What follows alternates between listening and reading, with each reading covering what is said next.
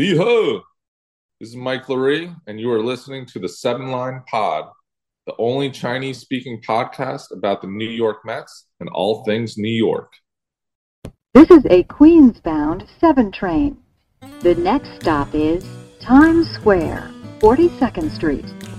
Hello，欢迎搭上七号车，我是一哥江一昌。在接下来半小时里，我们将带你从曼哈顿到法拉盛，从美国到台湾，用我们独特的经验来跟各位分析每周棒球界发生的大小事，希望能带给大家一趟丰富的旅程。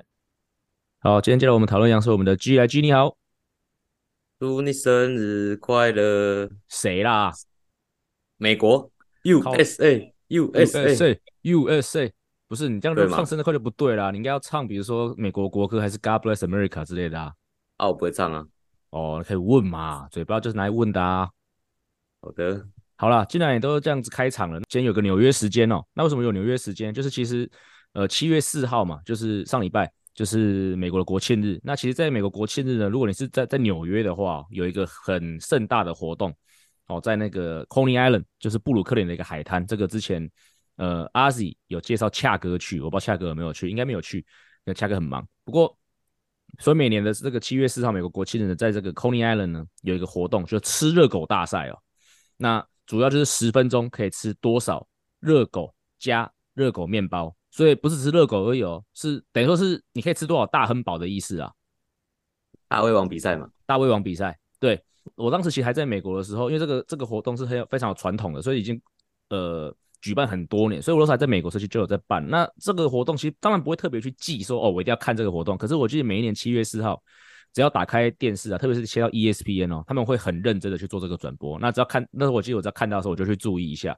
那而且 ESPN 的转播非常认真，他们都会做赛前分析啊，看是谁是热门人选。甚至我记得有一年还讨论了伤兵哦，比好像有个选手下颚受伤之类的。对，就反正就是一整个就非常认真的一个比赛哦。那这个比赛呢，其实。今年的赢家叫做 Joey Chestnut，哦，我们今天就来介绍个这个 Joey Chestnut，因为他已经是第十六度哦赢得了这一次的这个吃热狗大赛。哦，他今这一次今年的成绩，他吃了六十二条大亨堡，在一在十分钟之内，六十二诶，六十二啊，非常夸张，而且我等下会讲这个还不是他吃最多的记录。哦。首先来讲一下这个大胃王，他是有联盟的，哦，他联盟叫 MLE，就是 Major League Eating。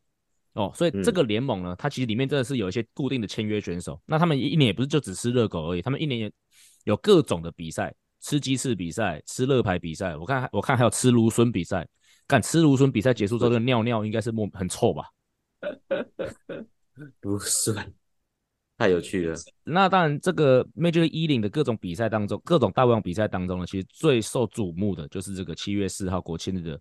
嗯，这个吃热狗大赛，那这个 Joey Chestnut 是第第十六度获胜哦，所以很多人就把他说，如果这个大胃王比赛是这种运动的话，Joey Chestnut 是所有运动界的 GOAT 哦，因为他赢了十六次。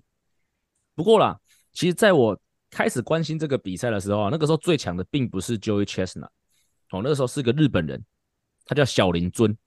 嗯，哦、嗯嗯的意思是有听过这个名字是不是？当然当然，欸、真的、哦，对啊，小林小林尊是有名的，即使在台湾。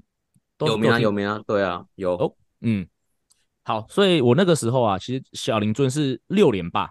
哦。那 Joey Chestnut 呢，在零五零六年刚进入到这个大联这个吃呃大胃王大联盟的时候呢，他两度是输给了这个小林尊。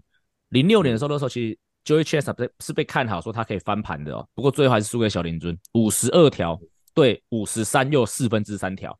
哦，让小林尊拿下了六连霸。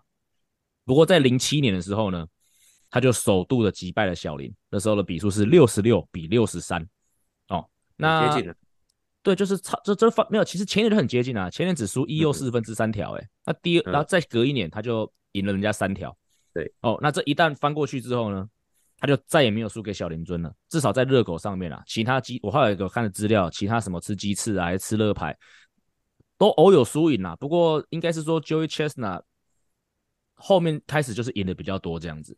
哦，专吃热狗，热狗大王。哦，没有，他什么都吃哦。今因为今天是刚好七月，因为昨天是七月四号嘛，所以我看到那个 IG 上面就有讲说，Joey Chestnut 其实他现在保有五十种食物的大胃王的的世界纪录，所以是五十种食物都拿过冠军，不是只有拿过冠军，是保保有世界纪是世界纪录保持人。对，对，然后所以他在零七年首度击败小林之后呢，后续连续八届他都是第一名。嗯、哦，那一直到二零一五年，他以六十二比六十输给了一位叫 Matt Stoney 的家伙。好、哦，那终止了他的八连霸。但是呢，从二零一六开始哦，一直到今年二零二三，他又开又重新开启了一波八连霸。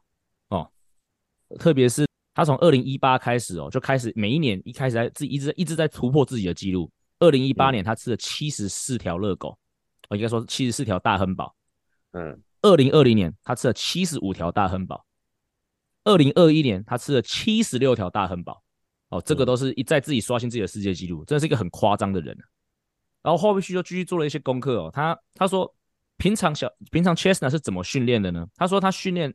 主要有两种很主要的方式，第一个是他会先 fasting，就是他会先呃在做身体检查前不能吃东西，那叫什么绝食？不是不是绝食，禁食吗？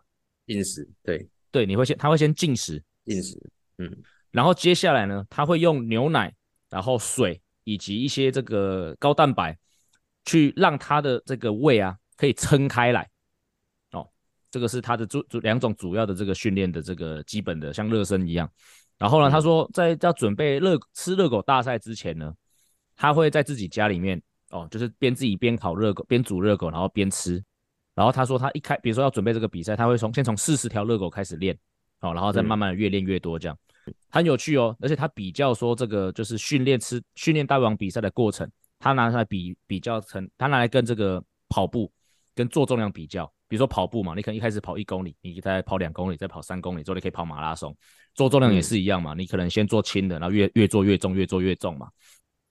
吃的，他说他吃热狗大，他准备吃热狗大赛的时候呢，他的嗯，他准备方式就像是这样一样，从四十条开始吃，然后越吃越多，越吃越多，越多然后一直到接近比赛的时候，他是在他是会进入到就是比赛状态这样子，真的蛮夸张的，哦、对啊，可怕，嗯。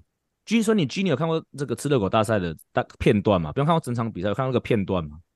有啊，就他就是沾沾水或沾沾汽水嘛，整个大汉堡下去沾嘛，然后都用吞的嘛，基本上就是这样子嘛，就对啊，非常恶心，恶心呐、啊，对，不舒服啊，对啊，就是基本上呃，就是切场用的方式，就是他把整条热狗就像像鸡讲的，把它丢到水里面去，那因为我们知道面包碰到水之后，你然后你再再把它拧干那种感觉，然后它就会变成硬硬的这样子。然后他直接把，然后就把硬硬硬热狗直接塞到嘴，塞到肚子里面去，这样。对，所以想各位看想想看啊，十分钟七吃了七十四条热狗，其实这真的蛮夸张的一件事情。主要还是有时间限制吧，如果时间没限制的话，应该就是可以继续吃，但是重点是要快吃了。诶诶，不是吧？你你你一年吃得到七十四条热狗吗？不行诶、欸，吃，虽然真的要吃，你吃两个就饱了。对啊。对啊，而且你要知道，美国的热狗是很大条的，大概就是 Costco 那样子的 size 吧。嗯嗯，对啊，所以真的蛮夸张的啊，对啊，所以不过在这个在这个美国国庆日的当下，我觉得我们还是把这个 Joey Chestnut 这个介绍给我们的听众朋友。好，那进入到我们的棒球话题哦。首先，先来更新一下上礼拜的状况哦，就是我们上礼拜聊到法官的伤势嘛。那后来我就看到未来就做了一条新闻哦，他说法官在这个复健过程中首度传接球。然后在这个传接球过程中呢，Aaron Boone 说看到他在外野走动，然后传接球，当然很高兴。他的动作是缓慢的，但至少持续的稳定的进展。不过过了没有多久，我们就看到新闻说，其实法官说啊，嗯，球季中不会考虑，可是他不会，他不排除在季末的时候针对他这个大拇指的韧带去进行手术哦。所以 G 你怎么看这样子的一个这样子的一个伤势呢？就是选手。嗯，选择在季末才用才用手术去处理他的这个伤势。我我认为还是要有个想法，就是我们不排除他要是继续比赛的话，有可能要提早手术。就是就是伤还是在嘛，嗯，会加剧这个伤势的意思吗？对，有可能哦。其实你没、嗯、没办法确认嘛。那他可以做的就是。我觉得第一个贴扎吧，就是像那个 body taping，就是手指、脚趾，就是有受伤的跟旁边的固定在一起，对，让它变稳定。嗯哼，啊，我觉得剩下的能做的不多诶。假设他持续比赛的话，嗯，就是你把它想成是就变成旧伤嘛，或者慢性的伤害、慢性的发炎这种感觉。那那你能做就是只有除了保护之外，你接下来就是控制它的发炎或控制它的严重程度嘛。那你可能每天要做就是赛后的，也许冰敷也好，也许帮助循环也好，就是让他可以该怎么讲？目的就是为了让他正常出赛嘛，已经不是什么要让他变好，因为你已经选择要与他共存的话，到秋季结束才要开刀的话，那基本上共存是最他最大的目标，可以正常比赛，对，尽量正常比赛，把疼痛控制在忍忍耐范围内，对不对？不过在这个未来的新闻里面啊，他还有提到另外一个就是伤病的状况。不过我觉得很特别是，呃，Francona 他因为 Francona 在上礼拜呢，他好像在对皇家队的比赛赛前突然。需要被送医哦哦，那 Francona 自己的说法是，Today I feel shitty, normal shitty，就是我今天感觉很糟糕哦，像大便一样，但是只是像正常的像大便一样。然后他继续强调，The last couple days my heart rate was high, my blood pressure was high，就是他的心跳跟他的血压都比较高。他说 I'll be sitting here sweating，就他光坐在这边流汗。然后他说，It didn't take a rocket scientist to know something was not right，就是说他当时的状况哦，不需要是那种很聪明的什么。火箭科学家都可以看得出来说，他的状态是很糟糕的，就像我上次那个一样，胃溃疡的时候，我连你隔着荧幕都看得出来我很糟糕，这样，就看真的是那个 sweating 的感觉，就是好像在冷痛，然后在憋住，所以那个流汗的感觉。嗯，对啊。不过从这个 Francona 这个状况，我觉得很特别，是它并不是一个场上的受伤状况嘛，它是比较是一个就是健康的状况哦。那、嗯以你以以军你之前在中子弹的防护员的时候啊，这种非场上伤病，呃的陪陪伴啊，也是防护员的工作范围内吗？或者说陪病的标准在哪里？是一定要陪吗？还是其实不一定要陪他？其实有些事情是像非场上跟场上，其实都可能会发生一样状况。好，假设说他场上被钉鞋划伤好了。这是外伤嘛？就是有啊，有假设要缝，或者他在哦可能移动的时候，或在饭店的时候也出这个状况了。那他当当下第一个一定先找防护员嘛，因为我们离他是最近的嘛。对啊，那那可是有些非场上的伤病，例如他有慢性病，啊，或者诶，举个例子，像之前是那个郭宏志，他是疑似有癌症嘛，但是后来不是嘛，肿瘤啦，肿瘤嘛，对，那是良性的，对，然后还或是像。呃，之前哈，他是有第一型糖尿病，嗯哼，对，那这这种事情的话，假设不是那么危急的话，其实我们可以去关心他，也可以去问有没有需要，但我觉得他们可能第一时间考量还是会希望从有家人去陪伴，嗯，在他们需要我，那需要我们的话，那我们那也是可以去，对，所以我觉得这个标准的话，我觉得其实不一定呢，你还是可以去表示关心。是，那至于你你你有没有想要陪他去，或有没有需要陪他去？我觉得这是可能彼此之间的共识吧。嗯哼，对，有个共识就好。嗯，对啊。不过在你的在据你的那个防护员在种植的防护员生涯当中，还真的遇到很诡异的陪病事件，对不对？可以分享一下。有有有两个事情。那第一个就是呃，我都不讲名字。对，嗯，对。那第一个是赛前突然不舒服。那看起来也不像中暑，也没有身体有任何伤害。嗯，那我们的判断可能是觉得太紧张了。哦，你说背上的阿北那个吗？诶诶，另外一个，另外一个就是他紧张，感觉是该怎么讲？也不能说他是逃避吧，可能就太紧张，觉得我自己可能还没准备好。新人吗？那时候应该算新。OK，但是可能没有那么常在。一军出赛，所以可能被拉上有点紧张这样子。嗯哼，那你也不知道到底是什么状况，因为呃身体没有他没有任说哪里不舒服嘛，就好像突然晕了，然后站不稳，然后很无力那种感觉，这是其中一个。嗯，那另外一个是就是突然在三更半夜，可能就十二点过后了。嗯，然后突然人说人怪怪的，是，就怪怪的，不是说什么哦脚很不舒服干嘛干嘛。那通常这时候怪怪的，你就是。你也没办法去挂号嘛，你只能去那个急诊嘛。可是三更半夜也是你的范畴嘛？那假设他已经提出他的问题了，他都提，他都要求了嘛？对，他都要求了嘛？那我们还是要必须要做嘛？就是那时候变成我们的防护团队在联系说啊，那就哦由我陪他去好了。嗯，对。那去了之后呢，也讲不出哪里有问题。他不是说自己中邪了吗？对，他本来就不是说呃我脚痛手痛嘛。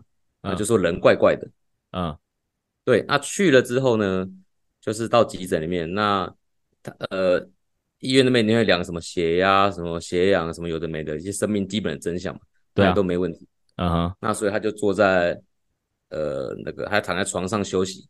那个这时候呢，他就拿出手机来玩，而且很开心，很不像病人，开心到开心到我就会觉得，哎、欸，你要不要小声一点，不然会影响到其他真的需要休息的人。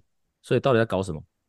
不知道。所以就这样过了大概，我印象中回去已经快早上，或者是已经看到太阳了。嗯，然后隔天还有工作。所以基本上我就是没有睡，然后陪一个人在那边看他滑手机。OK，嗯。这听起来真的蛮糟糕的，对，最后就是 OK，好，就这样子，就没事，就离开了，什么、啊、什么处理都没做就离开了，对，应该应该护士也很傻眼吧？他，对啊，傻眼，但是也就是病人为大嘛，他是说他不舒服，那你就是对你就是相信他不舒服，嗯、他就留下来观察，观察觉得 OK 了，好，那就那就离开吧，这样子，嗯，好像也只能这样处理哦，也也只能这样子，对啊，嗯，好了，那下一个话题哦，我们来到日本职棒。我们今天要聊的就是 Trevor Bauer 哦。那 Trevor 其实是我们一个一直很想要聊的一个球员哦。嗯、本来想说，如果他入选日职明星赛，可以聊他。结果没想到还没有日职明星赛，他就自己搞大事了哦。对，然后是对，那应该上礼拜在对中日的比赛，两人出局，一垒有人哦。然后他被打一个二游方向滚地球。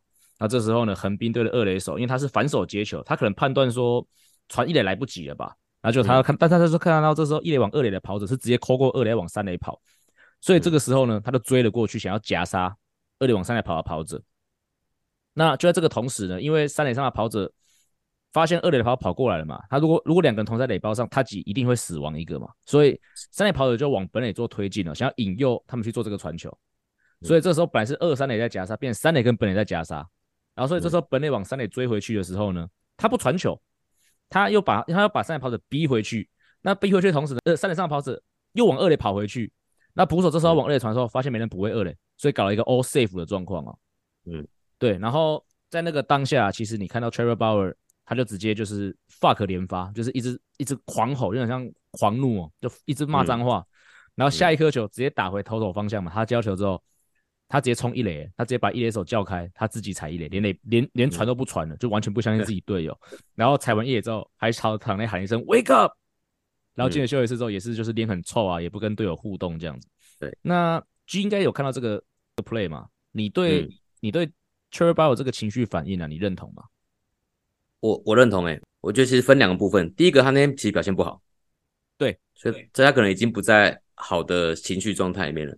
那第二个是，呃，依照这个职业的选手，就是那球应该算是。不是说非常简单，但是应该也不是说难的。那重点是他没有把球传出去，我觉得这是很重要的。就是你连试都没有试嘛。你要是想传一垒，啊、那你就丢去一垒嘛。但是想要传杀杀那个夹杀那个，那你就丢三垒嘛。对啊，那可是你一直拿着球在那边跑来跑去，到底在干嘛？对啊，大队接力啊，对啊，就是那我觉得他也是很傻眼嘛。那我觉得这两个加起来，我今天已经丢不好了，状态不好了，然后结果又发生这种事情。但是我我看影片他是他骂的时候，第一下是有转过去嘛。对，其实所以我觉得他应该有刻意想要收敛一点点，对，对，就是不要让人队友觉得我是直接对队友在骂。没错，其实我蛮认同你的这个你的想法哦，就是当然场上有情绪反应，很多时候都会被人家就会被人家放大解读嘛。可是我的认知是这样啦，就是场上情绪反应很正常，只要你不是对着你的队友发脾气，这个都没有问题。嗯哦，因为对队友发脾气，我觉得这是场上的大忌。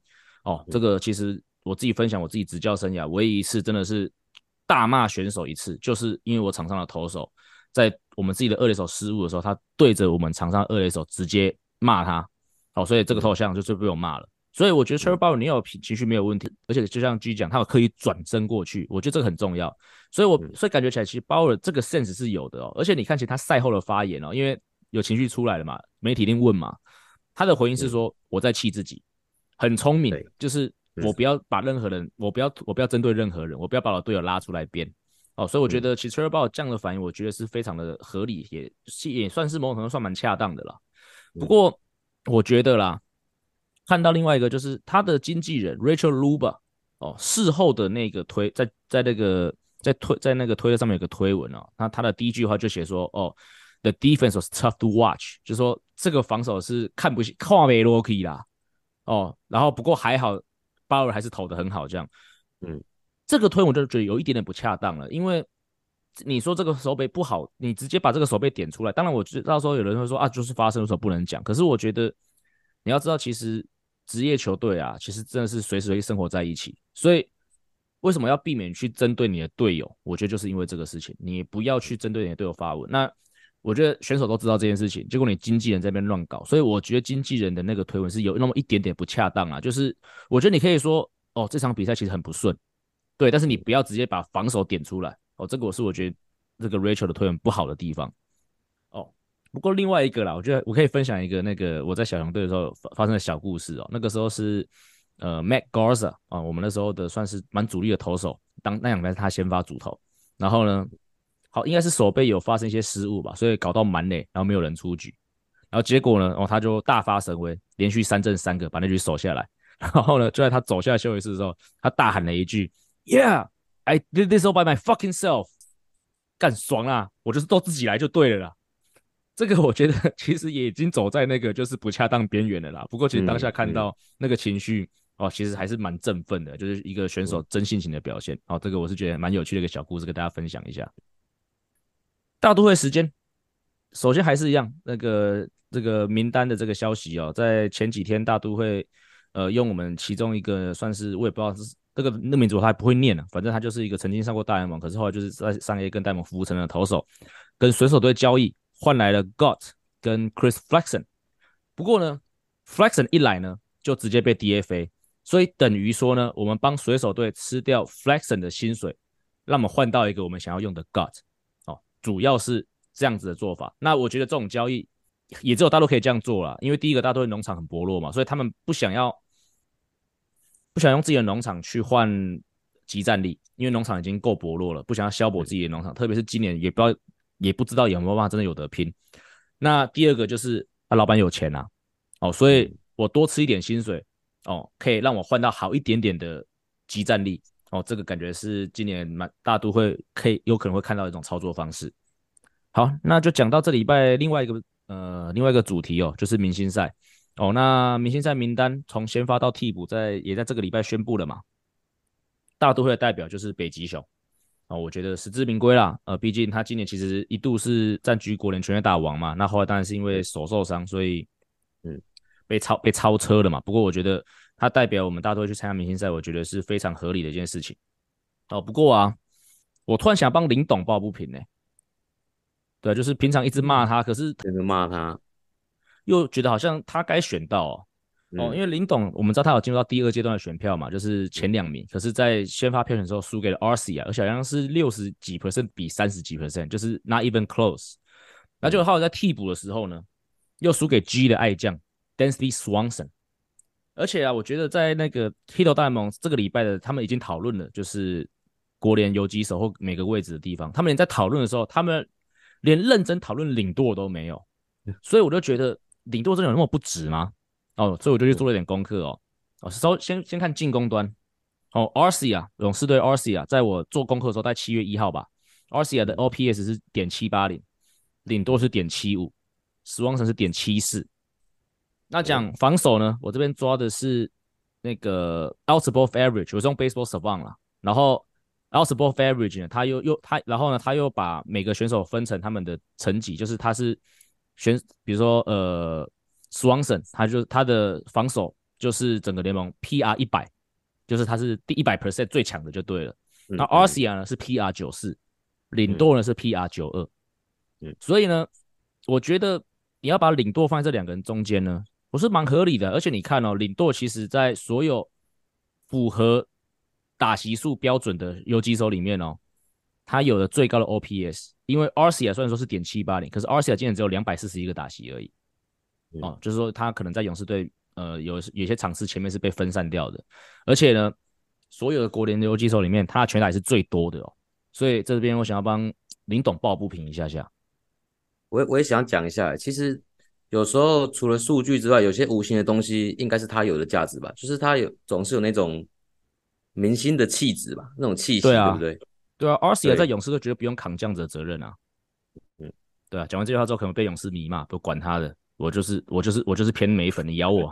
对啊，嗯，所以所以还是可以帮他讲一下，觉得他他是个，因为明星赛除了看技术，还是要看明星的感觉嘛，对不对？对啊，那明星有时候不是打得好就是明星啊，明星还有一些他的其他的效应、其他的光环嘛，对吧？对啊，这个对啊，我觉得这个讲蛮好的。那另外一个这一拜的焦点就全垒打大赛哦。那在我们录音的时候，其实只宣布了六个人啊，就是 Julio Rodriguez、嗯、哦，水手队的地主，去年的亚军，然后 Vladimir Guerrero Jr. 哦，然后 Mookie Betts、Pete Alonso，我们大都会的北极熊三度参赛，嗯、光芒队的 Arozarena，还有这个精英队的捕手 Adley Rutschman。好，目以目前的这些名单啊。目前看起来大谷不会参赛，然后 Elly De La Cruz 就是红人那个新人也不会参赛，哦，这两个是应该是婉拒了。先不要考虑，也许之后宣布的人，以这几个人里面，G 你看好谁啊？Alonso 吧。哦，因为有经验吗？我有第一个有经验，然后再来那个感情的点是想到刚才上刚才讲到那个林多尔没有没有动，所以他假设在本来就有明星赛嘛，然后就。有全垒大赛拿冠军的话，就有一种锦上添花的感觉。嗯，合理合理。对啊，然后讲到他之前有受伤嘛，对，那假设那个伤不是太大的伤的话，相对来说他也比人家有多休息一下子。OK，这个我倒这个点我倒没有想到。对，对，大概是这样，蛮合理的哦。其实我看我看这个名单，我我也会觉得 Alonso 机会蛮大的。如果不是 Alonso 的话，大概就 Julio Rodriguez 吧，因为嗯。嗯，Hito 他们有讲到，他说 Mookie Betts 还是 Adley Rutschman 这种感觉起来就不是真的是很会轰很远的那种人，他们是可能比赛会打全垒打，可是你说去全垒打大赛一直打，我觉得好像真的是差那么一点点，所以我觉得真的是让人家有用印象就可以直接把球打得又远又多的，大概是 Julio Rodriguez、Vladimir Guerrero 跟 Pete Alonso。那为什么不选 Guerrero 呢？我觉得他体能太差，他越来越胖。那现在这种计计，现在这种计时制的比赛，我觉得他会打到会，我觉得他会累，会累，所以我觉得 Guerrero Junior 可能不是很适合，所以我觉得今年的冠军应该就是 Alonso 跟 Julio Rodriguez 两个竞争。好，这是我的预测。好，各位听众哦，这边特别想要补充一下，因为就在我们录音完的隔天早上哦，台湾时间，呃，大联盟官方就宣布了，呃，最后参加全打赛的另外两名人选，分别是 Louis Roberts 以及这个。游击兵的 Adolis Garcia，那同时间呢，他们也宣布了这个对战组合。结果偏偏我看好的两名选手 Julio Rodriguez 跟北极熊在第一轮就分在一起的哦。因为当然，见 Julio Rodriguez 他拳打打比较少，所以他的总指位是比较低一点点的哦。那不过不管怎么样啦，这两个人即使第一轮遇到，我觉得这两个人出现的人应该还是会有很大的机会可以拿到冠军。那不过我这边还想要特别补充一下，就是呃，除了这两位之外，我觉得有一个黑马就是 Adolis Garcia 哦，因为今年当然他在这个全垒打的表现上面，我觉得非常的突出。那另外一部分就是，其实我今年播了应该是有至少两次的游击兵的比赛嘛，哇，他的打击的那个力量，讲实在看到会害怕哦，所以这就是为什么呃，我觉得 Adolis Garcia 哦是。呃，我除了讲今天节目有讲到两名选手之外，我第三位我觉得是有可能是一个黑马人选哦，不太会有太多人注意到这个人，可是我觉得他的力量十足，一旦让他找到节奏，应该也是蛮危险的一个人物。好，大都会战报哦，大都会上礼拜呢是先跟巨人队打了三连战哦，那第一战也就是六月的封关战哦，我们上礼拜有讲嘛，就是为什么第讲牛棚调度嘛，就是其实有很有很多时候，你如果在第八局就可以让 David Robertson，就是你的救援投手出来。哦，也许就不会有那么多事情。嗯、所以巨人队的第一战呢，果然第八局就出了 Robertson，可是也没用，因为他被 Patrick Bailey 来一个逆转三分炮哦，然后那场比赛最后就输掉了。那结束这个六月之后呢，当然我们知道很惨嘛。那而且重点是六月的牛棚哦，那时候好像有秀出一个数据是牛棚是一胜十三败，然后六次砸锅，所以真的你把牛棚放在就是整个六月战绩崩盘的这个罪魁祸首，我觉得好像也不为过。嗯，不过第二战进入到七月之后，哈，Verlander 的好投第一场就拿下来了，然后第二场比赛呢也很顺利，八比四拿下来，所以七月的第一个系列赛，在六月整个月没有拿下半个系列赛之后，七月第一个获系列赛就获胜了，不错哦。然后接下来进入到响尾蛇的三连战哦，我们今天比较早录音，所以只打了一场，第一场三轰，Marte、Francisco Alvarez 跟 Brandon Nimmo 哦都是开轰。特别是 Alvarez 哦，他今年的全他那支全垒打是今年大都会打最远的一支全垒打，而且呢，在这支全垒打他他已经有十四轰了，那这个也是大都会历史上最会打全垒打的新人捕手。好，所以这边也是恭喜他。然后这样顺利拿下来之后，大都会目前七月是三连胜哦，所以抓稳了，七月狂美要来了哦。哦，各位各位国联的球队要注意了哦。不过，嗯，基友呢想问一下，你觉得来得及吗？你觉得真的有办法赶回赶上就是季后赛的末班车吗？我觉得很难呢，因为其他队也不是就让你狂没狂下去啊。嗯，就他们也不是吃素的嘛。对对啊，所以虽然希望他们可以打进去，但我觉得就实际面上感觉是蛮困难的。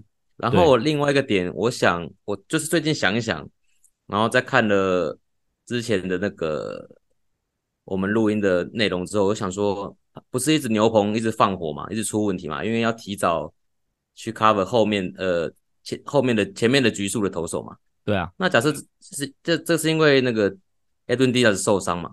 那为什么不买一个是集战力是 closer 来就可以解决这个牛棚要提早上场的问题？所以现在买一个 Gene Gott 很可能就是要做这件事情了，就是他吗？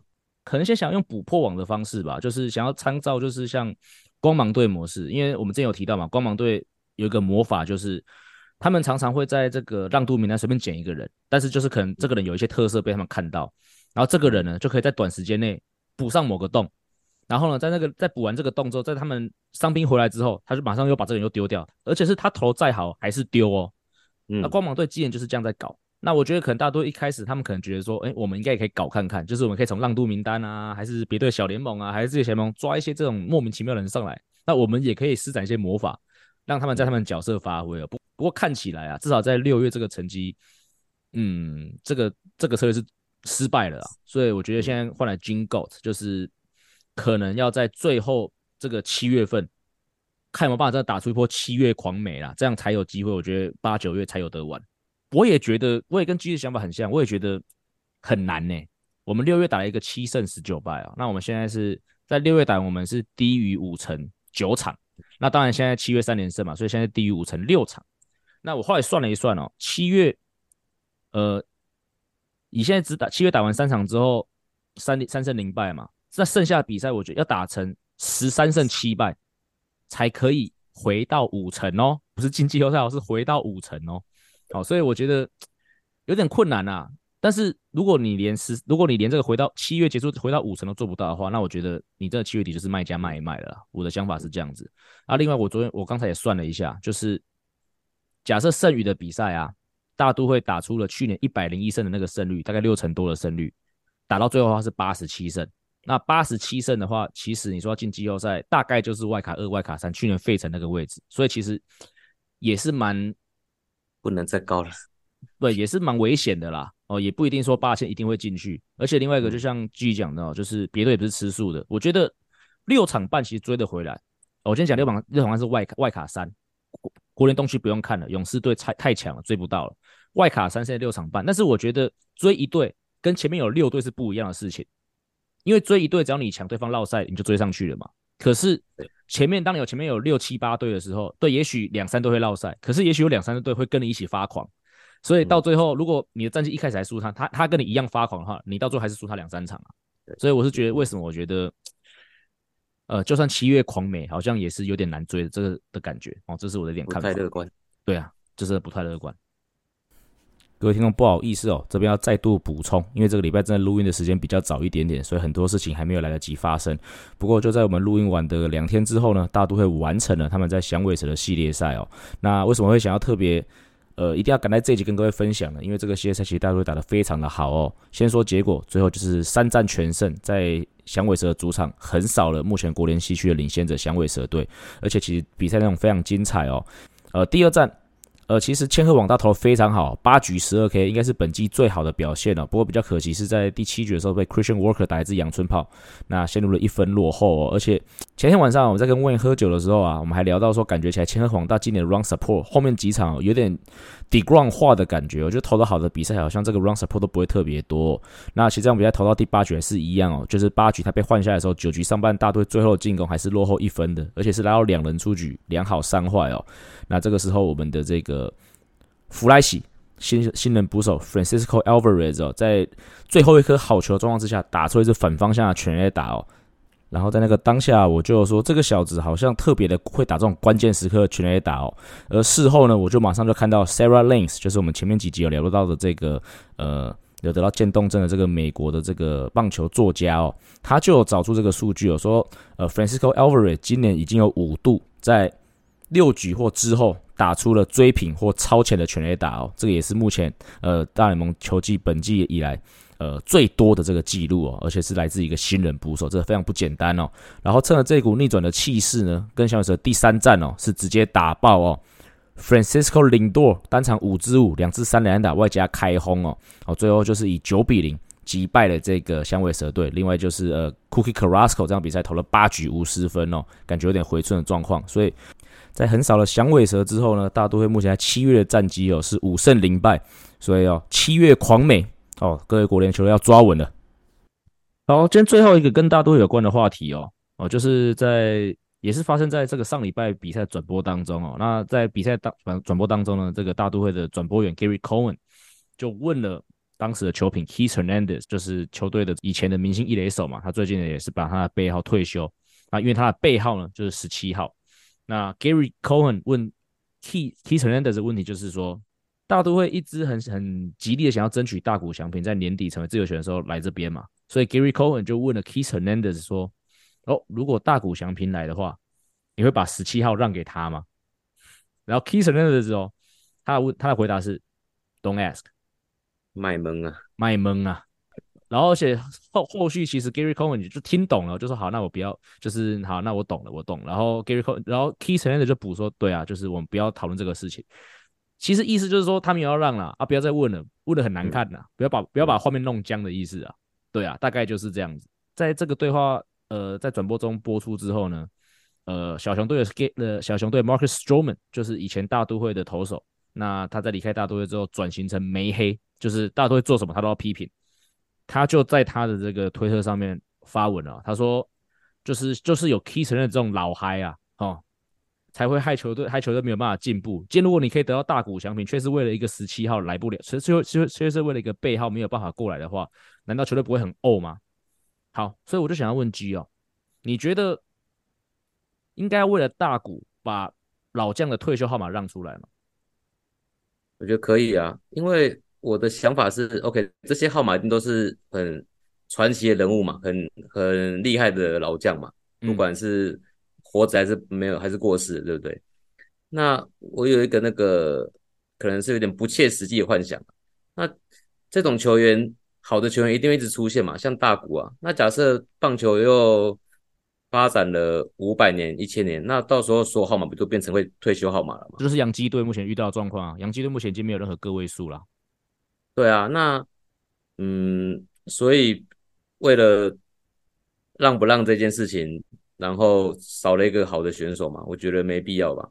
那我觉得问这个问题也蛮蛮蛮奇怪的吧，就是你给他这个号码，代表你对他的尊重嘛，那你又跟他说，哎，那你希望把他让出来吗？这样好像有点故意故意的感觉。没有，应该说 Gary 跟 Keith 两个人其实本来就是因为长期搭档嘛，所以他们两个感情是很好的，所以我觉得他们是什么都可以聊的啊。对，那我的看法在这个这件事情上面就跟你持相反意见了。我觉得，呃，退休号码其实就是表示说我们这个球团对于这位退休老将的成就，呃，表示尊重。哦，那我们才会去退休他号码嘛。事实上，呃，其实各个球团啊。也不会随随便便就把一个号码退休掉了。嗯。那我觉得，既然号码都退休了，那如果这个选这个老将他不愿意，或者假设他离开了，他的家人不愿意，那我觉得必须要尊重这位老将，毕竟他就是曾经为球队献立汗马功劳。我这个比较传统了，我觉得这种传统啊，这种呃，他就是真的扎扎实实的帮大都会做了很多事情。那你我们必须要。呃，尊重他曾经在他都大都会的成就，所以不应该要让这个号码出来。我是觉得这样子啊。那另外，我觉得啊，其实以大谷翔平的个性，我感觉他也不会硬要死，硬要十七号才对啊。事实上，大谷翔平在日本，不管是在火腿还是在日本队，他也不是穿十七啊，他穿十一号跟十六号，不是吗？嗯嗯，对啊。而且今天再反过来，但我知道大谷可能是一个千年一遇，啊，百年一遇的选手好了。因为如果假设你要说上一个是贝比鲁斯的话，百年一遇的选手好了。可是我觉得这种先例还是怎么不知道啊？我就觉得先例不能开啦。对啊，嗯，那如果今天大谷说我要四十二号，那你给他吗？所以我想哦，假设是这样子的话，对，可以保持这个传统。那到最后很久以后，是不是大家的号码变成三位数？也可以啊，也可以嘛。对啊。或者大，或者你想象，如果大谷翔平去，大谷翔平去洋基队，他说他妈我就要穿贝比鲁斯的三号，嗯，你给他吗？对，好像也有点不不合不合情理啊。你先离开，我觉得后面你会搞得乱七八糟哦哦，所以大谷可以要退休号码啊，某某选手可以要退休号码，但是你不行哦，你可以，谁去决定谁可以谁不行？这个例子我觉得一开到最后很麻烦啊。那我觉得退休号码会失去它的意义啊。我的想法是这样子啊。好，以上就是本节内容。如果喜欢我们节目的话，记得按下订阅。如果是用 Apple Podcast 的朋友，请把五星推爆。我们今天节目就到这里，We're out of here，拜拜。